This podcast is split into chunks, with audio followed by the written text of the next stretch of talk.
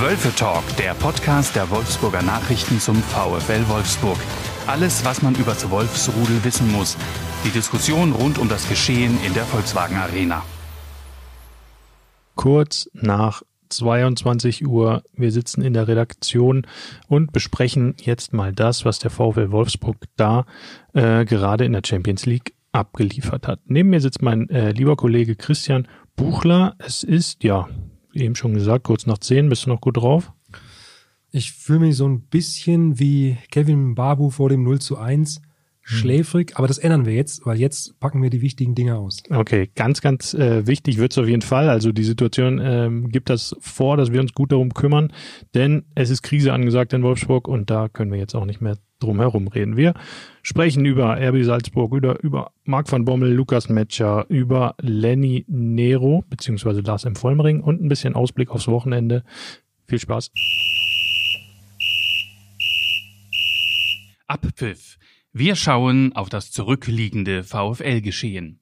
1 zu 3 heißt es am Ende in Salzburg in einem emotionalen Stadion, in einer Partie, die irgendwie so ein bisschen achterbahnig war. VfL ganz, ganz schlecht und schläfrig, wie du eben schon sagtest, äh, losgelegt, zurückgelegen, dann fast das 0-2. Dann kämpfen sie sich eigentlich gut zurück, haben die Kontrolle über das Spiel und in der zweiten Halbzeit klappt gar nichts mehr. Wie hast du es gesehen? Das hast du schon gut zusammengefasst. Also ich hatte ja so ein bisschen Hoffnung nach dem 1 zu 1, dass sie vielleicht doch nochmal die Kurve kriegen. Aber man muss sagen, in der zweiten Halbzeit hat Salzburg äh, dem VfL dann schon ziemlich schnell die Grenzen aufgezeigt. Ja, ich finde es halt ähm, im Nachhinein in den Interviews, die ich gesehen habe von Riedle Baku und äh, Maximilian Arnold und auch Marc von Bommel in der Pressekonferenz, die waren dann alle so, ja, hm, wir kriegen irgendwie zwei Gegentore nach Standards, das ist blöd, billig und hm. aber ich fand, dass äh, das spiegelt überhaupt nicht die die, äh, die Tiefe der Problematik wieder. Weil klar kannst du dich, kannst du dich hinstellen und sagen, ja, Standardgegentore, die sind, natürlich sind die immer blöd, weil es eine Konzentrationsfrage ist, einen Standard zu, zu verteidigen und umso blöder ist es, einen zu kassieren. Aber wenn du zwei auf fast identische Art und Weise bekommst, muss man da nicht dann die Mentalitätsfrage stellen? Man muss ja dazu sagen, sie hätten ja noch mehr bekommen können. Und selber habe ich jetzt auf meinem Zettel keine so großen Chancen mehr in der zweiten Halbzeit gehabt ich weiß nicht, ob es die Mentalitätfrage ist. Also äh, möglicherweise, möglicherweise ist das auch so ein bisschen Resignation, weil sie ja auch ein paar Ausfälle haben, ein paar wichtige Ausfälle haben. Und das, was sie spielen wollen, wird dadurch vielleicht so sehr erschwert, dass sie halt, dass sie halt irgendwie das Gefühl haben, jetzt will gar nichts mehr. Also so ein bisschen self-fulfilling prophecy. Jetzt die letzten vier Spiele lief es auch immer eher gegen den VfL. Also Marc von Bommel hat es ja auch nach Union nochmal gesagt. Wir spielen eigentlich ganz gut, gewinnen aber nicht. Aber so langsam aber sicher muss man sich davon, glaube ich, verabschieden, weil ein gutes Spiel habe ich jetzt weder am Samstag gegen Union noch heute gegen RB Salzburg gesehen. Ja, ist schon eine Weile her, dass es ein gutes Spiel war. Ich war vorher auch noch in Gladbach im Stadion, habe mich da mal als Fan auf die Tribüne gestellt oder gesetzt. Und auch das war ja schon nicht überzeugend da. Also das ist, äh, ja, die haben ein Problem, sie haben eine Krise. Und ich glaube, dass vielleicht Marc van Bommel ähm, angesichts der Personalsituation, die er hat, auch vielleicht mal reagieren muss und auch mal was anderes versuchen soll. Es war ja nicht alles schlecht. Ich will jetzt nicht sagen, dass, äh, dass man alles machen muss wie früher, also wie unter Glasner. Aber vielleicht muss ja die Mannschaft jetzt bei ihren Stärken packen und mal seine Wünsche für sein eigenes Spielsystem ein bisschen zurückstellen. Hm. Äh, was ich da als Schwierigkeit sehe, und vielleicht ist das auch ein Grund dafür, dass die Stabilität ja vollkommen weg ist. Die haben in den letzten fünf Spielen zwölf Gegentore, glaube ich, kassiert. Liegt es daran, dass diese Achse gebrochen ist? Achsenbruch sozusagen als Überschrift. Letzte Saison hattest du immer Brooks Lacroix, davor immer Arnold Schlager und ganz vorne immer Wout. Und allein in der Abwehr gab es zuletzt viele Hin- und Her äh, Schiebereien, weil der eine gesperrt war, dann der andere. Ähm, Schlager fällt eh noch dieses Jahr sicher aus. Äh, Wechhorst ist jetzt auch weg. Also die Achse ist gebrochen, oder? Das ging ja schon mit dem Ausfall von Schlager los. Ich glaube, das ist das Kernproblem. Schlager, der ist einfach so wahnsinnig stark im, im, im Spiel gegen den Ball. Also ich glaube, ist der stärkste VfL-Spieler im Spiel gegen den Ball. Und äh, der ist weg. Jetzt ist Arnold auf sich allein gestellt da erst. Man kriegt natürlich einen Nebenmann, aber äh, von der Klasse her ist das schon noch ein Unterschied dann wieder, egal wer neben ihm spielt. Und Wort Wechhorst schwächelt. Ja, das ist richtig. Und das, damit fehlen hier schon zwei. Und Jetzt hast du die Abwehr gehabt, die noch einigermaßen stabil war, aber auf Dauer kompensierst du es auch nicht, erst recht nicht, wenn da auch Wechsel sind. Also das ist das, was ich meine. Vielleicht musst du jetzt einfach gucken, ich habe diese Achse nicht und, und äh, da muss ich vielleicht auch einfach mein Spiel anpassen und vielleicht auch mal ein bisschen reagieren und nicht nur versuchen, immer, ich will dieses aggressive Spiel, ich will mhm. dieses Ball, diesen Ballbesitzfußball. Das überfordert die Mannschaft, glaube ich, im Moment. Und ich finde, das haben sie ja sogar heute in der zweiten Hälfte gemacht. Also Salzburg kam in der ersten Halbzeit oft über lange Bälle hinter die Kette vors VfL-Tor. Dadurch hat, oder danach, hat dann nach der, zwei, nach der Pause stand der VfL tiefer, damit diese langen Bälle nicht mehr kommen, um selbst eher zu reagieren statt zu agieren. Aber das hat ja nicht dazu geführt, dass sie selbst offensiver wurden. Also sie kamen in diese Umschaltmomente überhaupt nicht.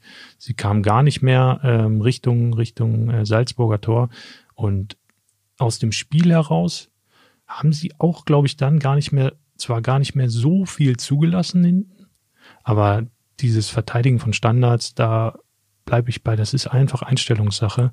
Da bleib halt an deinem Gegenspieler dran. Es gibt eine klare Zuordnung, verteidige den, bis der Ball aus der Box ist und fertig. Ähm, ich weiß nicht. Also wir sprechen gleich nochmal über Marc von Bommel, wie er jetzt, was er jetzt ähm, noch genauer anpacken kann, wie du es eben schon angedeutet hast. Ähm, aber eigentlich lässt einen dieser Abend schon mit ziemlich viel Bauchschmerzen zurück, finde ich. Was daran liegt, dass halt, oder, oder dass es schon vorher angefangen hat. Also sie, ich glaube, sie sind, sie wären viel selbstbewusster ins Spiel gegangen, wenn sie nicht mit dieser kleinen Niederlagenserie schon gekommen wären aus der Bundesliga. Und aber dann triffst du auf einen Gegner, der wahnsinnig motiviert ist, der nach vorn gepeitscht wird von seinen Fans. Ja, verzeihbar, aber vier am Stück ist zu viel. Ja. Grobes Foulspiel was nicht mehr passieren sollte. Marc van Bommel, neuer Trainer, im Sommer gekommen mit ja, relativ großen Fußstapfen natürlich, die Oliver Glasner hinterlassen hat, hat eine sehr funktionierende Mannschaft hinterlassen. Und kürzlich, als sie gegeneinander gespielt haben, hat der Oliver Glasner auch noch so ein bisschen augenzwinkernd gesagt, ich erkenne da gar nicht so viel Veränderung in dem Spiel zu dem, was ich hinterlassen hatte in Wolfsburg. Wenn er jetzt hinschaut, kann er, kann Glasner auf jeden Fall sagen, ich erkenne ziemliche viel Veränderung, denn die Stabilität ist komplett weg. Das hat sicherlich auch mit dem Achsenproblem zu tun, sicherlich auch mit Verletzungen, sicherlich auch mit der, dieser Serie, die es jetzt gibt. Ähm, was würdest du an Marc van Bommels Stelle jetzt tun, wie du es eben schon angedeutet hast, ein bisschen was verändern? Wie man so schon sagt, sie müssen jetzt, glaube ich, die Kleinigkeiten richtig machen. Das ist natürlich äh, eigentlich eine Einzahlung ins Phrasenschwein wert, aber du kannst, du kannst mit der Mannschaft jetzt nicht versuchen, alles umzureißen, sondern es muss sie nach, nach und nach stabilisieren. Was ist das Einfachste? Du fängst in der Defensive an. Du hast gerade gesagt schon, sie haben es in der zweiten Halbzeit probiert, ja, gegen einen gut aufgelegten Gegner. Das muss nicht immer so enden wie heute, aber das müssen sie wieder machen. Er muss sich halt einfach ein bisschen weniger Risiko gehen lassen, er muss sich ein bisschen Sicherheit bekommen lassen dann müssen sie halt vielleicht mal den einen oder anderen Pass mehr spielen oder auch mal einfach lang rausschlagen oder so. Aber wenn du versuchst, jetzt, jetzt mehr zu machen, als, als äh, gut wäre, in einer Situation, wo du auch gar nicht die Spieler dafür hast, vielleicht, dann wird es, glaube ich, noch schlimmer. Hm. Von Bommel betonte er auch zuletzt immer schon, dass er genau das eigentlich weitermachen will, was er bisher gemacht hat.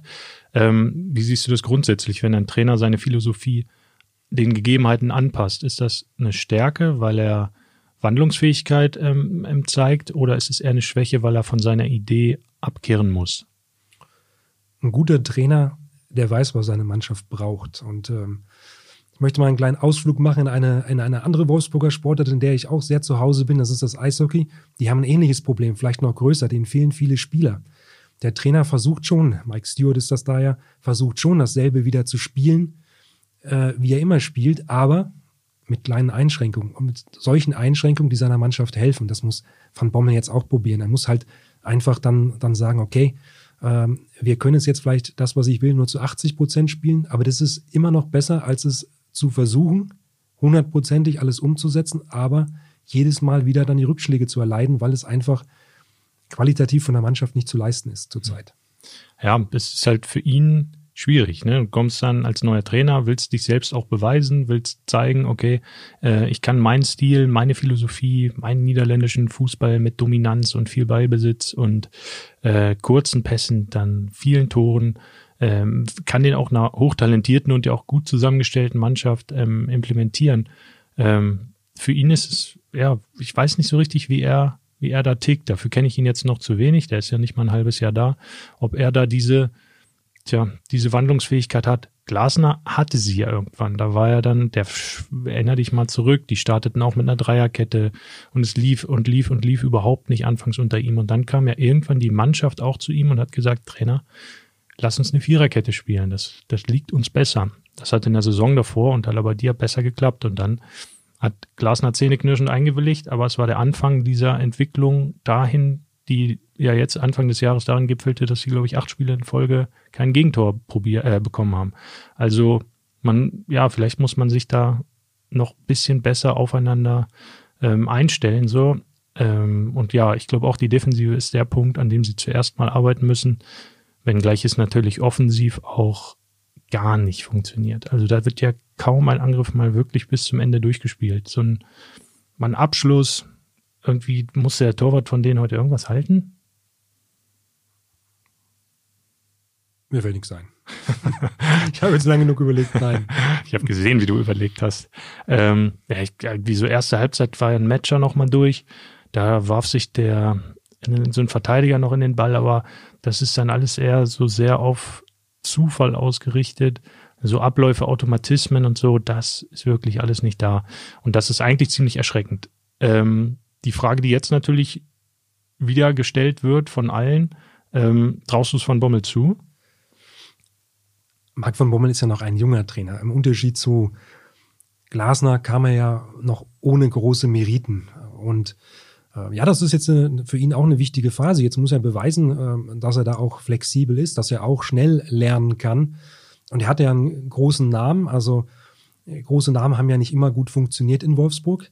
Ähm, aber trotzdem hat ähm, Jörg Schmatke äh, ihn geholt und äh, das sicherlich nicht ohne Grund. Und eigentlich ist es ja auch eine gute Kombi. Also Schmatke hat ja bis jetzt auch ziemlich die Ruhe bewahrt, auch wenn er jetzt sagt, ja, die Leistung reicht nicht, aber er stellt keinen richtig an die Wand.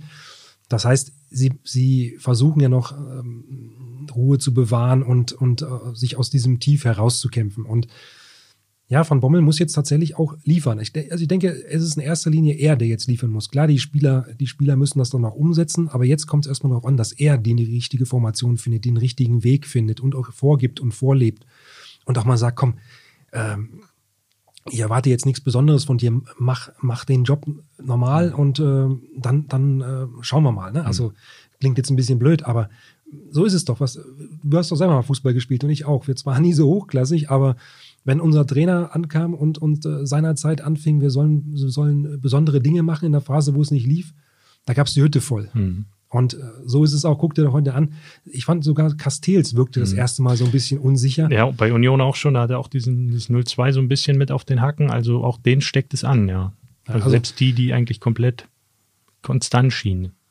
In, insofern, ähm, wenn Marc van Bommel dieser Leader ist, für den sie ihn halten, dann hat er jetzt die Gelegenheit dazu, es auch zu beweisen und auch den Jungs zu sagen, pass auf, wir, wir ähm, gehen jetzt auch mal mit dem Kopf durch die Wand, wir, wir liefern jetzt einfach mal einfach vom Einsatz her auch mal die 110 Prozent ab und äh, wenn es spielerisch irgendwo noch ein bisschen knarzt, die kommen ja wieder, die Jungs. Also ich meine, ähm, Wechhorst wird ja nicht ewig äh, eine Torflaute haben oder zumindest äh, ein bisschen mit angezogener Handbremse spielen. Jetzt ist er ja krank, okay, wir wissen jetzt nicht, wie lange, wie lange mhm. Corona ihn da außer Gefecht setzen wird. Das kann man ja nie so genau sagen, aber der wird ja wieder kommen, der hat es ja nicht verlernt. Matcher ist, hat sich jetzt schon so ein bisschen in Position gebracht. Also du hast auch einen, den du, den du sozusagen bringen kannst, wenn es mal nicht läuft bei Wout. Vielleicht kannst du sie auch beide bringen mal. Vielleicht gibt es auch mal Spiele, wo sie wirklich beide nebeneinander funktionieren oder so. Ja, das ist jetzt die Gelegenheit für Van Bommel und äh, ich glaube, Aktionismus in Sachen Trainer, das hilft jetzt gar nicht weiter. Das weiß Schmatke auch. Und dann, da wird er auch, äh, also die nächsten Wochen wird er alte Brummbär da einfach weiterhin uns, uns immer, immer angrummeln und, äh, und äh, sein, seinem Trainer da den Rücken stärken, da bin ich sicher. Ich stellte mir gerade vor, was für ein Spieler Marc von Bommel jetzt auf dem Platz bräuchte und kam irgendwie zu dem Bild, dass ein Trainer Marc von Bommel jetzt einen Spieler Marc von Bommel bräuchte. Oder? Der dieses Mentalitätsding auf den, auf den Fel aufs Feld bringt und der er mit Maximilian Arnold nun mal so einen Typen hat irgendwie. Aber der scheint mir im Moment so ziemlich der einzige zu sein, der da dieses Heft in die Hand nimmt, aber es nicht alleine tragen kann. Da fehlt irgendwie was. Aber ähm, wird am Samstag Rekordspieler. Es gibt zumindest ein bisschen was zu feiern. 260. Einsatz. Ähm, ja, und vielleicht ja wieder mit einem Sieg. Solo, wer sich in den Mittelpunkt spielt. Du hast ihn eben schon angesprochen, äh, Lukas Metscher als einer der, der vielleicht kleinen Gewinner der letzten Wochen. Also hat sich zumindest herauskristallisiert, dass er Wout Wechhorst ähm, im Sturm äh, ersetzen kann. Fragezeichen. Kann man so einen ersetzen, der in den letzten drei Jahren fast 60 Tore gemacht hat? Sicherlich nicht auf Anhieb. Also Metscher ist ja sicherlich auch noch äh, in, in einer Lernphase. Ich muss erst mal dazu sagen, Chapeau, äh, was der Junge hier zeigt. Als ich von der Verpflichtung, Verpflichtung gehört habe, habe ich die Hände beim Kopf zusammengeschlagen und gedacht, nee, es hat doch einmal schon nicht funktioniert, mhm. aber sie sehen ja irgendwas in ihm und äh, er zahlt es ja jetzt auch langsam zurück und äh, er gefällt mir auch. Also ich muss sagen, ähm, heute einen halben Schritt schneller noch in einer, in einer Szene äh, und, und äh, er trifft zum zweiten Mal.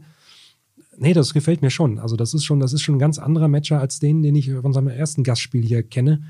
Insofern, ja, der kann in so eine Rolle reinwachsen und der VfL braucht das auch, zwei gute ähm, zentrale Spitzen. Äh, guck in die Meistersaison zurück, da gab es auch zwei und es funktioniert auch. Und wenn die beiden äh, gute Form haben, ich bin auch sicher, dass die dann auch zusammen was können.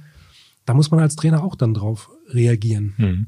Ich finde halt, körperlich hat er vor allem so einen Sprung gemacht. Ich, wenn ich mich so an sein erstes Jahr in Wolfsburg erinnere, dann sehe ich eher so einen eher schlachsigeren Stürmer, der irgendwie noch so sehr oft gesucht hat, seine Füße zu sortieren, so.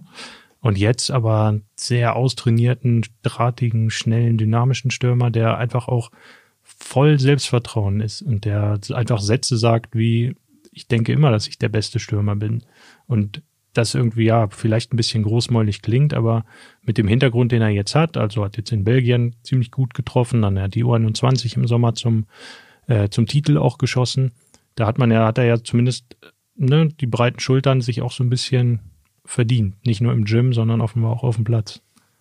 Das hat ihm sicherlich nicht geschadet. Also ja, also ich, ich mag, ich mag so eine Typen, die, die vorne richtig draufgehen. Also die, die dann auch wirklich in, in der Spitze spielen. Also wir haben auch viele Jahre gehabt, wo wir, wo wir vorne dann ähm, Spieler hatten, die, die so ein bisschen zögerlich waren, die, die irgendwie sich nicht, nicht so richtig reiben konnten auch. Und das macht ja Wout Wechost. Das ist ja, ja, also so weit ist Matcher noch nicht, aber in dessen Windschatten kann er sich sicherlich in so eine Position bringen. Und das ist ja auch das Konzept des VfL, dass sie sagen, ähm, wir verpflichten Spieler und wissen auch, dass wir eine Durchgangsstation sind. Und für Wout Weghorst ist wahrscheinlich Wolfsburg diese Durchgangsstation.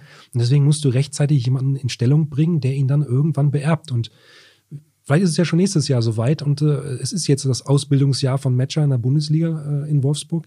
Und äh, vielleicht kann er sich dann da schon in diese Rolle hineinspielen, die er dann im nächsten Jahr schon übernimmt. Man weiß es nicht. Ich keine Ahnung, wie, wie, wie Wout reagiert, aber wenn er so weitergemacht hätte oder weitermacht wie letzte Saison, dann werden die Angebote kommen. Ja, also der hat ja dauernd zumindest mindestens mit Gerüchten äh, zu tun, immer mal mit Anfragen und auch jetzt, wo er im Sommer auch Europameisterschaft gespielt hat, ähm, hat er sich ja nochmal auf der ganz großen Bühne auch ähm, präsentiert. Bitter für ihn jetzt natürlich mit der Champions League.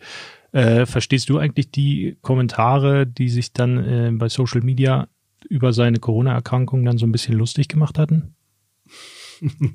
ja, schon. Ja. Also ich meine, das ist heutzutage halt so, dass wenn du, wenn du dich da ähm, in die ähm, sozialen Netzwerke begibst, dann musst du halt damit rechnen. Und ähm, sein, sein damaliger Post, den er abgesetzt hatte, wo er diese ja, Impfgegnerin da in, in einer Weise da so ein bisschen ähm, unterstützt hat mit, seinem, mit seiner Aussage oder mit seinem Post. Das musst du dir halt überlegen, ob du sowas mhm. machst. Also ich möchte jetzt gar keine Impfdiskussion auslösen hier. Das äh, soll jeder für sich entscheiden.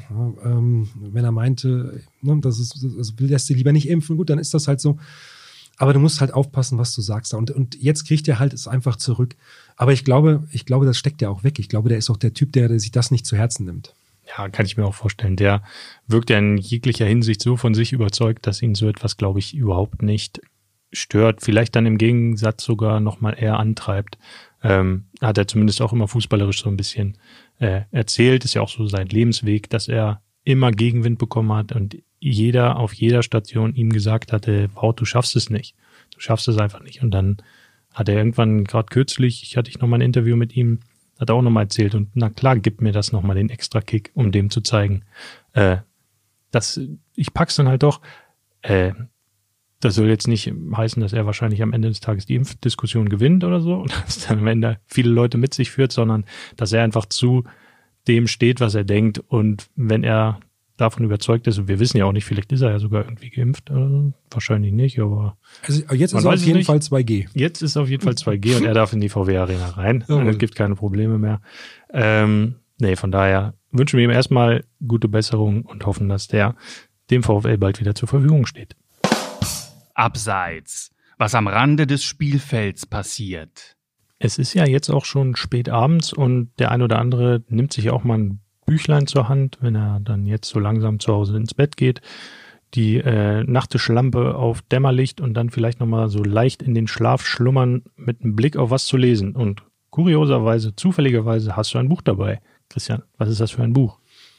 Ja, das lag gestern als, als ähm, Büchersendung, als Belegexemplar bei mir auf dem Schreibtisch und ähm, ich war ganz erstaunt. Ähm, es ist die VfL Wolfsburg Fußballfibel, geschrieben von Lars M. Vollmering, den viele VfL-Fans unter seinem Pseudonym Lenny Nero kennen. Er macht ja ähm, Wölfe-Radio und bloggt auch und ist halt Autor.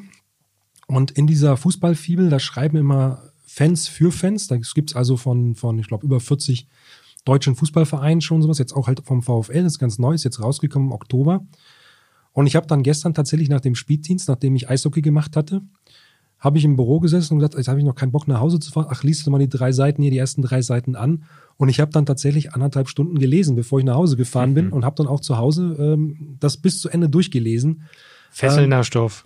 Ja, das ist das Verrückte ist, ich bin ja Jahrgang 73 und äh, und äh, Lars ist Aber das sieht man dir nicht an. Danke, danke. 74, ja, Könntest du das okay. mal meinen Mädels zu Hause sagen? Ja, da höre ich immer anderes.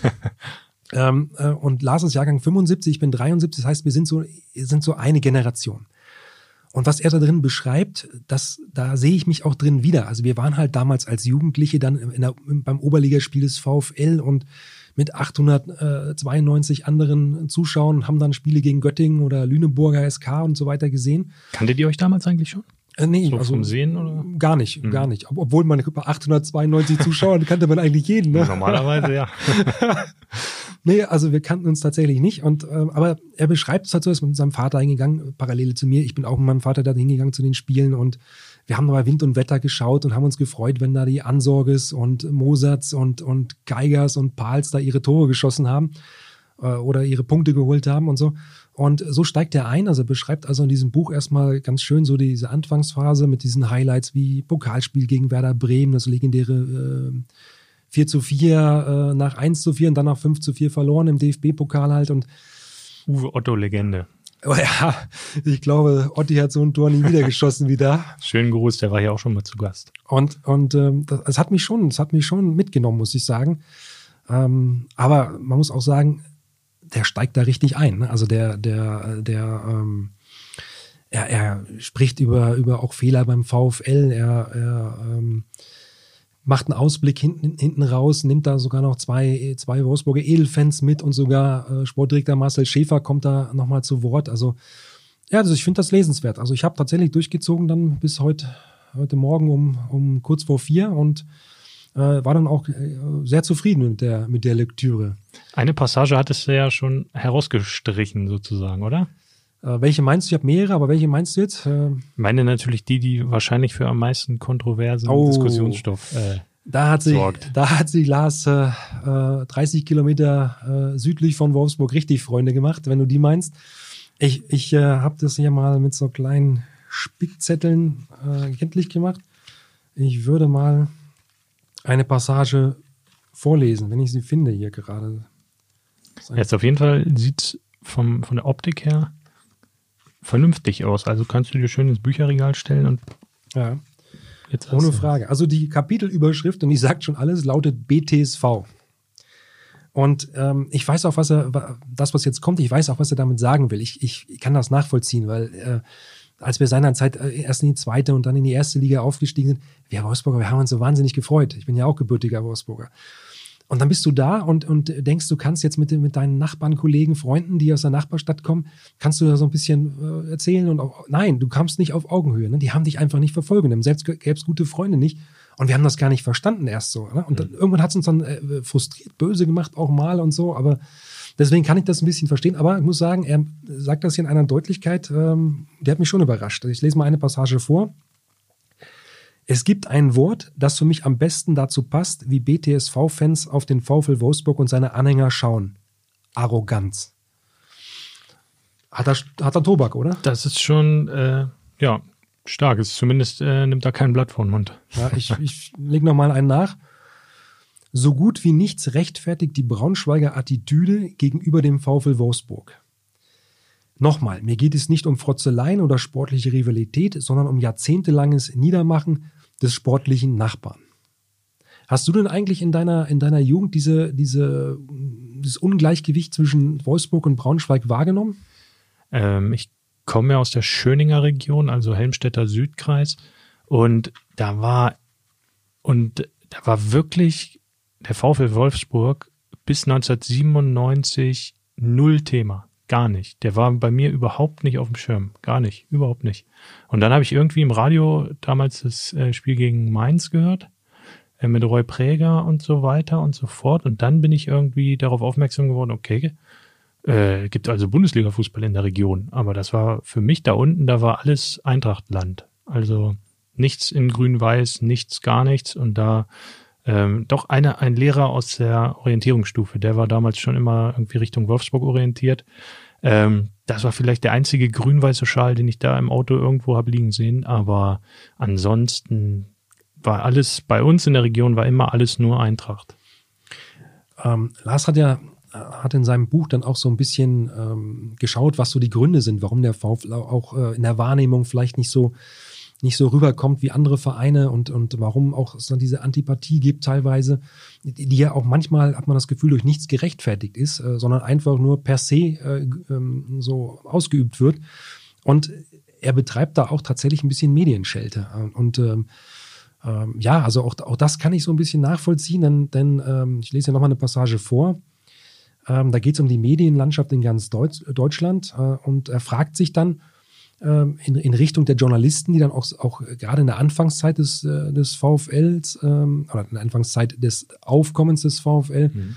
ähm, über den VfL von auswärts berichtet haben. Und äh, da schreibt er, bin ich überhaupt in der Lage, über einen Verein, den ich offenbar reflexartig ablehne, neutral oder gar positiv zu berichten? Aus meiner Sicht nicht.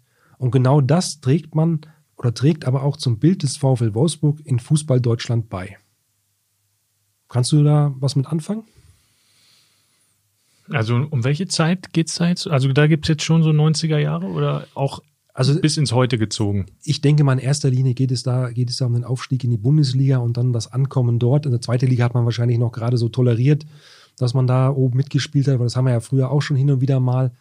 VfL war ja, glaube ich, sogar Gründungsmitglied der zweiten Liga 1974. Ja, jetzt begebe ich mich auf dünnes Eis, aber so müsste es, glaube ich, gewesen sein.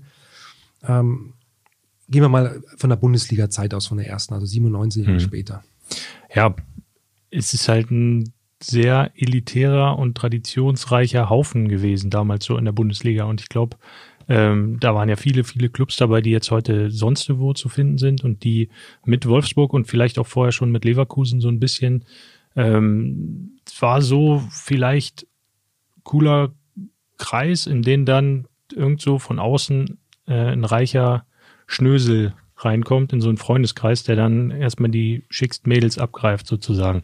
Wenn gleich der VfL damals ja noch längst nicht die finanziellen Mittel hatte, die er dann zwischenzeitlich hatte. Aber vielleicht kommt diese Ablehnung, die Antipathie und auch die dieses ähm, dieses Grübeln, Zögern und vielleicht von vornherein ein bisschen negativ draufgehen, einfach aus einer Angst heraus etwas ähm, abgeben zu müssen, was einem vorher viel wert war. In dem Fall vielleicht ein Traditionsverein, dem der VfL die Liga, die Ligaplatz am Ende nimmt, was ja eine, eine einfach eine Angst ist. Und dann ist vielleicht diese Reaktion einfach eine Angstreaktion. Das mag sein, aber ich meine, Fußball ist halt Wettbewerb und, und äh, dem muss man sich halt stellen. Und äh, ja, die Angst, glaube ich, ist ja dann auch, sorry, dass ein ungleicher Wettbewerb entsteht. Und ich finde jetzt in der Corona Zeit hast du es ja sogar bemerkt, dass so einer entstanden ist. Also Vereine, die mit dem VfL ziemlich auf Augenhöhe sind, wie Mönchengladbach, Frankfurt und Co., die haben halt kein Geld investieren können im Sommer. Der VfL drischt halt 50 Millionen raus. Und das ist natürlich kein unfairer Wettbewerb, aber es ist eine andere Ausgangssituation von finanziellen Möglichkeiten. Und vielleicht ist das eine Angst. Man muss aber auch sehen, ähm, diese Clubs, gerade die großen Clubs, mein, mein Lieblingsbeispiel ist ja auch mal Borussia Dortmund. Äh, Herr Watzke, der ist ja mhm. ein ganz großer Freund von Wolfsburg in meinen Augen. Und äh, Ironie Ende. Und, und der hat, äh, ähm, oder, oder die, diese Clubs, die haben halt eine wahnsinnig große Fanschaft und davon profitieren sie ja auch. Und da, die bringen sie auch immer ins Spiel und, und äh, ja, nutzen das ja auch zu ihren Gunsten. Hat Wolfsburg halt nicht. Wir sind halt eine, eine kleine Stadt. Wir, ähm, wir haben halt VW und, und, äh, und diese Verbindung und äh, die spielen wir halt auch. Und äh, ich meine, guck dir doch an, andere Clubs wie Schalke, die haben, die haben, was war das, Gazprom und wen haben die alles gehabt und so weiter. Ähm, Dortmund mit ihrer, mit ihren, mit ihren Aktien seiner Zeit und all sowas, ja, ihrem Börsengang und sowas dann auch, wo dann wahnsinnig viel Geld akquiriert wird, Hertha jetzt mit Windhorst und so weiter. Das sind alles Sachen, die nutzen sie doch auch. Und ich finde, ich finde, wenn Wolfsburg VW hat und diese Verbindung, die ist ja nun älter als äh, seit 1997, dann muss man dem VfL auch zugestehen, dass er, dass er diesen Vorteil nutzt, weil er hat sonst ja keinen. Und äh, das würde jeder Standort auch so machen. Und ähm, wenn, wenn viele oder mehrere Clubs ähm, solche zuverlässigen Sponsoren hätte, so aus, aus dem eigenen Land auch noch und so weiter, wo du dich darauf, auch darauf verlassen kannst, dass das nicht nur ein kurzfristiges Ding ist, ich glaube, dann wäre die Bundesliga gar nicht schlecht aufgestellt. Und zeig mir den, der das nicht machen würde. Ja, letztlich, klar, verkaufen ja auch die Traditionsclubs ihre in Häkchen Seelen an alles. Also Bayern ist ja auch, die haben, ich meine, die haben Katar im Boot. Also wie wie äh, egal können dir Werte sein. So, und dann aber von oben drauf zu treten auf einen Verein, der mit dem größten Arbeitgeber der Stadt zusammen wächst, ist dann halt einfach. Die Leute wollen einfache Lösungen haben, die wollen nicht komplex darüber nachdenken, ja, stimmt, das ist eine Kleinstadt, die haben vielleicht trotzdem diese in Prozent eine ähnliche Stadionauslastung wie zum Beispiel mh, hm, Frankfurt oder, oder Nürnberg oder so wenn du, wenn du mal die Einwohnerzahl prozentual auf die Zuschauerauslastung ähm, runterrechnest. Aber komplexe Lösungen sind einfach unerwünscht. Die Leute wollen, die wollen Stress machen, die wollen sich aufregen und die wollen sagen, ja, Wolfsburg, Golfsburg, nur Kohle von VW. Äh, und das hast du dann halt. Im Erfolgsfall bist du dann immer der, der sich den Erfolg gekauft hat und im Misserfolgsfall bist du immer der, der mit der Kohle nicht umgehen konnte. Aber genau das beschreibt, beschreibt äh, Lars auch in dem Buch. Und, das, damit möchte ich dann auch dieses Kapitel hier ähm, abschließen dann. Ähm, er, er tut auch tatsächlich was äh, für die Kultur in diesem Buch und auch für die Unterhaltung. Ähm, äh, und er hat, er hat seinerzeit auch etwas äh, für, ähm, Kulturelles äh, bei den VfL-Auswärtsfahrten gelernt. Also das war eine Passage, bei der ich herzhaft lachen muss, wenn ich die nochmal vortragen darf. Da geht es darum, dass es das DFB-Pokal-Endspiel 1995 steht an, äh, Gladbach gegen den VfL und er begibt sich nun auf die, auf die Fahrt dorthin und schreibt, Schon die Anreise nach Berlin ist speziell. Mit einem Freund und meiner Freundin fahren wir in einem Fanbus mit, in dem sich eine Mischung aus Kegelclub und Altherrensportverein zusammengefunden hat. So, sorry, Leo. Jetzt, die Anzahl der mitgeführten Bierkästen und geschmierten Mettbrötchen ist hoch, genau wie die Zahl der Pinkelpausen im WC-losen Reisebus. Dafür sinkt das Niveau minütlich. Höhepunkt. Sorry. Höhepunkt ist das mehrmals. Komm, liest du, ich krieg's nicht hin. Hier, hier unten geht's weiter. Oh wei. Höhepunkt. Dafür sinkt, das, dafür sinkt das Niveau minütlich. Höhepunkt ist das mehrmals rezitierte und gesungene, angeblich von Ringelnatz stammende Gedicht Ein schöner weißer Arsch mit einer bunten Feder dran ist schöner, also, oh Mann, jetzt habe ich es falsch betont. Ein schöner weißer Arsch mit einer bunten Feder dran ist schöner als ein Goldfasan. Also, was für ein Quatsch. Ja, aber das ist doch, das ist doch gelebte Kultur, oder? Ja, Beim stimmt. Fußball. Auf jeden Fall äh, habe ich nochmal was gelernt und ich müsste mich auf jeden Fall mit der äh, Tonalität von Ringelnatz nochmal befassen. Wie also seine ich bezweifle, dass Ringelnatz der einiges geschrieben hat, dass der das geschrieben hat, aber ich frage gerne mal bei uns in der Kulturredaktion nach. Die sitzen hier sogar noch, die haben auch noch einen Spätdienst. Also von daher können wir da gleich nochmal rübergehen. Abschließend, tatsächlich ist lesenswert, man kann sich dran reiben. Nicht alles würde ich so unterschreiben, aber ähm, ja, man kann das als VfL, aber auch als Nicht-VfL-Fan sehr gut lesen offenbar auch in einer, wenn man mal äh, eine schlaflose Nacht hat. Durchaus. Anpfiff. Wir blicken voraus auf die kommenden Aufgaben. Apropos sinkendes Niveau. Ähm, Sie war noch nicht beruhigt, der Mann.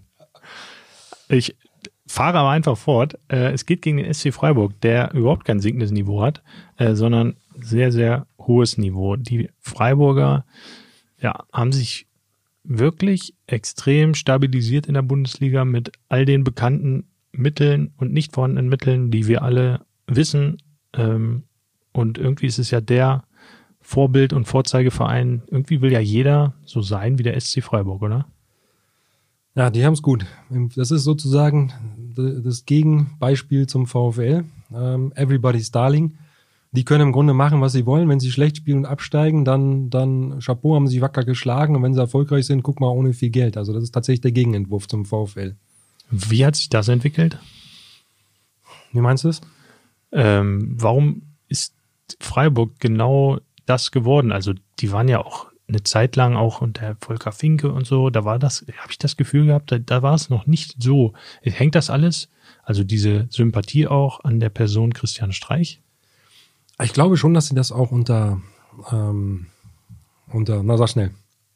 Finke? Finke, unter Volker Finke auch schon, auch schon ähm, in Ansätzen oder auch vielleicht auch schon, schon durchgängig hatten, denn ähm, ja, ich glaube, ähm, Freiburg kennt ja, weiß ja auch um seine Stärken, um seine Schwächen. Sie wissen halt, sie sind, sind halt nicht der wirtschaftlich potenteste Club, aber sie machen halt, sie suchen halt ihren Weg. Und im Grunde äh, haben sie das schon früh gemacht, was der VfL unter, unter Jörg Schmatke und Marcel Schäfer jetzt vor, was waren es, drei Jahren mhm. auch gestartet hat. Sie suchen ihre Identität und sie suchen ihren Weg. Äh, es ist ein anderer. Sie stehen sozusagen wirtschaftlich äh, nach wie vor unter dem VfL und werden das auf absehbare Zeit wahrscheinlich auch bleiben. Ähm, aber der VfL kann sowas, äh, ich will nicht sagen kopieren, aber, aber kann sowas schon als, als Vorbild auch nehmen, dass er seinen Weg findet. Vielleicht ein bisschen drüber. Spieler, die in Freiburg äh, den nächsten Schritt gehen wollen, die kommen dann vielleicht nach Wolfsburg, um da dann Champions League mal zu spielen, wie vielleicht in diesem Jahr oder sowas. Ähm, und, und der VfL gibt die Spieler dann irgendwann auch wieder nach oben ab und so. Also ich glaube, die haben einfach schnell ihren Weg gefunden. Ja, und die schaffen es ja im Gegensatz zum VfL dauerhaft Jugendspieler reinzu, ähm, reinzuwerfen und zu etablieren, auch weil sie es müssen? Das ist die, also die Frage ist tatsächlich sehr gut. Das verstehe ich auch nicht, weil ich glaube ja, der VfL macht auch eine gute Jugendarbeit und er hat ja auch ähm, auch schon vor vor zwölf Jahren gute Jugendarbeit gemacht und so. Der, und das, was rauskommt da, ähm, ist mir persönlich zu wenig. Also ich, ich kann es tatsächlich nicht beantworten, weiß ich nicht, weiß ich nicht. Aber eigentlich müsste beim VfL auch mehr Durchlass nach oben sein. Ja, und da kommen wir, glaube ich, dann auch ähm, weiter dahin, äh, wie wir dieses Thema Wahrnehmung auch außerhalb ähm, hinbekommen. Wenn, wenn auch außerhalb der Stadtgrenzen gesehen würde, okay, da sind auch vier aus der eigenen Jugend Stammspieler. Ich glaube, dann verzeiht man einer Mannschaft auch von außerhalb gesehen immer nochmal ein, vielleicht ein Transfer, so einen, der vielleicht ein bisschen mehr kostet. Aber wenn wirklich in den letzten zehn Jahren nur Maximilian Arnold, äh, dass der VfL, das VfL Urgestein das Eigengewächs ist, ähm, dann ist das einfach viel zu wenig. Am Samstag gegen Union Berlin hatte Union Berlin mehr Wolfsburger Jugendspieler auf dem Platz als Wolfsburg. Ja. Die, hatten, die hatten Knoche und Jeckel und Wolfsburg hatte halt Arnold, wie immer. Aber darüber hinaus nichts. Und es entwickeln sich ja Spieler. Also Anton Stach spielt in Mainz, dann Paul Seguin spielt in Fürth, dann spielt in Elvis Rexbejai immer mal wieder hier, immer mal wieder da. Also man kann diesen Jungs ja irgendwie auch mal mehr zutrauen. Und da sind wir bei der Personalie Christian Streich. Ähm, der ist ja Jugendtrainer gewesen in Freiburg. Er war dann Co-Trainer in Freiburg. Der ist halt, ist halt ein Freiburger Urgestein. Und äh, wahrscheinlich hat er dann auch so das Händchen, der, der, der kann sich noch hineinversetzen in die, in die Jungs. Er hat natürlich auch ein bisschen weniger Druck als die Wolfsburger Trainer. Das muss man auch sagen. Von ihm wird nicht ganz so viel erwartet. Da geht es einfach darum, so schnell wie möglich einen Klassenhalt zu schaffen und alles andere ist, ist obendrauf Bonus. Ähm, Selbst nach dem Abstieg ist er geblieben. Also ja. dieses, dieses Vertrauen schafft er dann auch. Ja, das ist halt, das ist halt schon eine Freiburger Besonderheit. Und, und ja, ich, er ist halt auch ein besonderer Typ. Ne? Der ist halt, der, der ist, ich glaube, Lehrer, ne? wenn ich mich mhm. nicht irre. Und ja. ähm, da merkt man halt, dass der, dass der äh, was von Pädagogik versteht. Und das gehört halt auch dazu.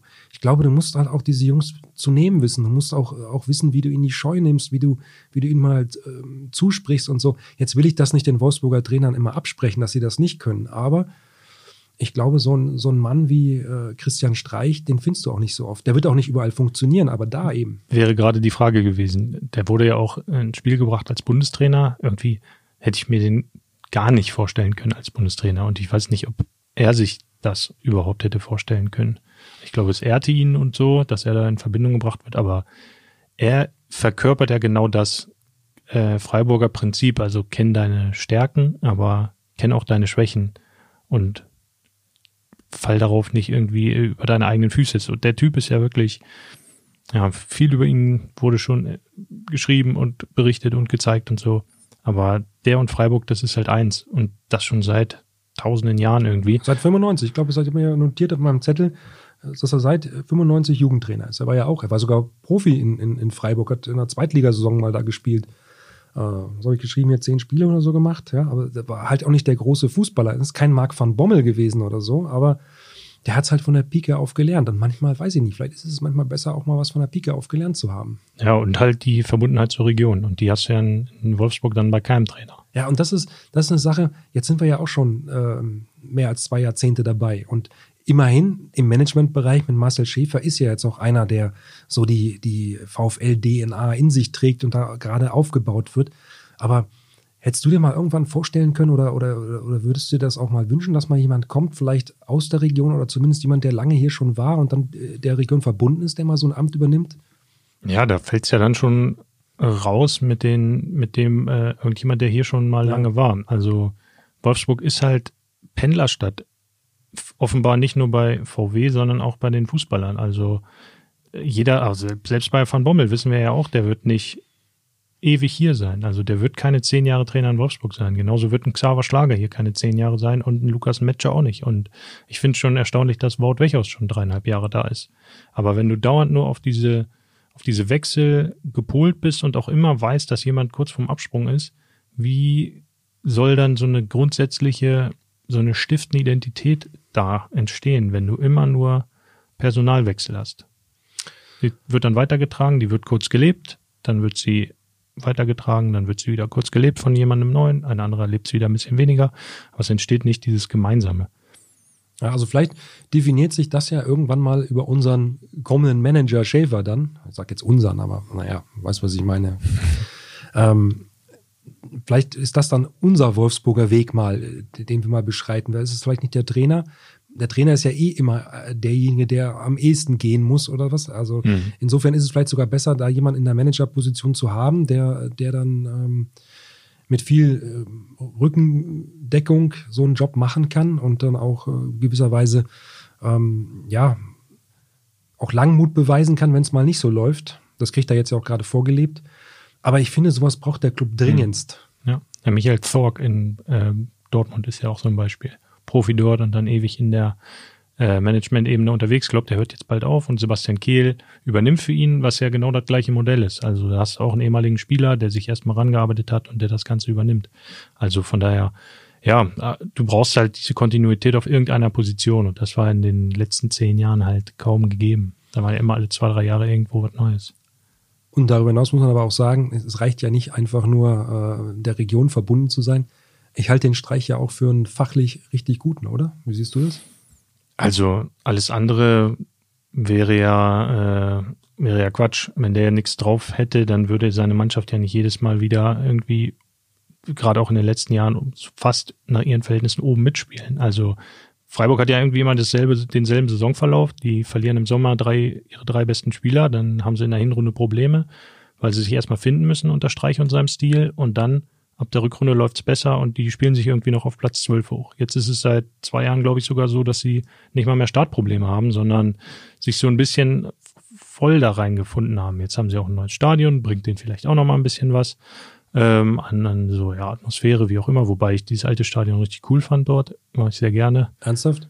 Ja, richtig oldschool. Mitten oh. in den Fans hat man dort gesessen, schön zugig, aber die Reise ja, war natürlich in also, die Hölle. Komfort, Komfort hatte das nicht. Ja, und ich glaube, Nils Petersen hat mal erzählt, dass, dass es sogar abschüssig war. Also, dass man, dass die in der ersten Halbzeit immer gegen den Berg und in der zweiten Halbzeit mit Berg auf die Fancore gespielt haben. Da habe ich aber ein schönes Interview auch von Streik zugehört, der gesagt hat, ich habe ja mal selber auf dem Platz gespielt.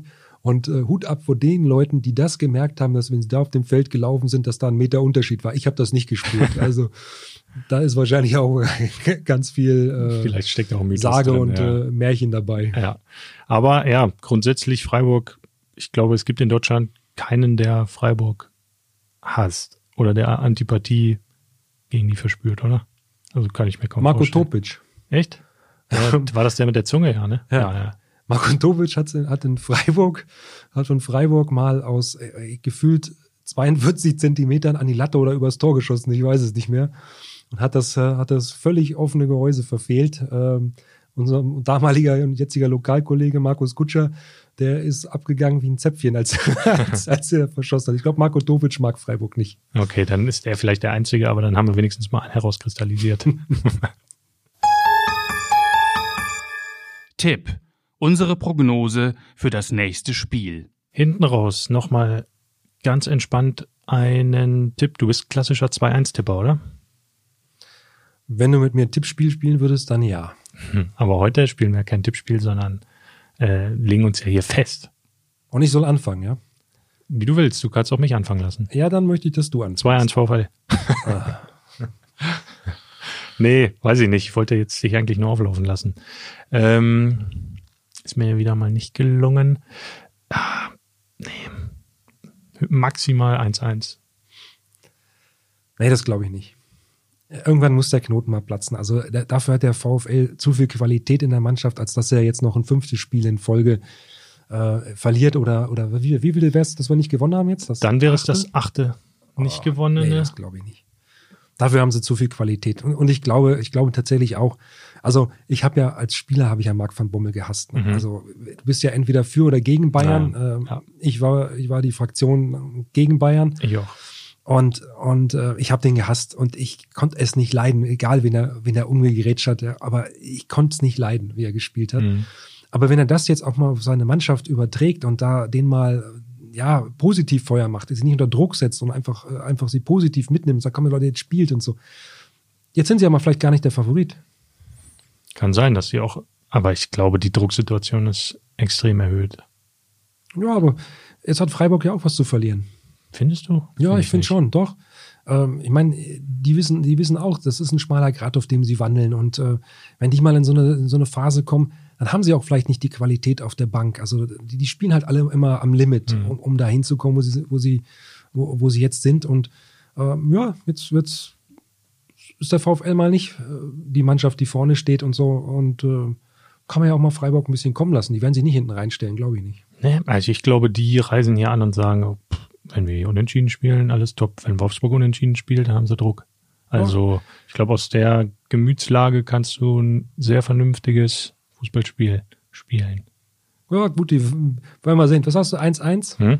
Ich setze mal, ich setz mal ein 3-1 dagegen. Einen fängst du dir, weil so stabil sind sie gerade nicht, aber ich setze mal ein 3-1 dagegen. Ja. Ganz gegen meine Gewohnheit. Okay, na dann. Vielen Dank, dass du dir so spät noch mit mir Zeit genommen hast. Hier, jetzt haben wir wirklich ganz schön was noch geschafft. Das war mir ein Vergnügen. Komm doch gerne wieder. Und dann, äh, ja, machen wir einfach noch länger. Und äh, gehen jetzt erstmal, vielleicht nehme ich mir das Buch noch für heute Nacht mit. Du hast ja schon ein paar Sachen angestrichen, dann kann ich auch ein paar Seiten überblättern. Das bin ich ja eh äh, Schnellleser. Du bist ja Diagonalleser, ne? Ja, gibt's auch Bilder? Ja, ein paar. Okay, na dann ist es vielleicht auch was für mich. Aber erstmal schönen Dank fürs Durchhören und Zuhören und ähm, alles Gute für euch. Und Christian, dir auch nochmal schönen Dank und bis demnächst. Ciao. Mehr Podcasts unserer Redaktion finden Sie unter wolfsburger-nachrichten.de slash podcast.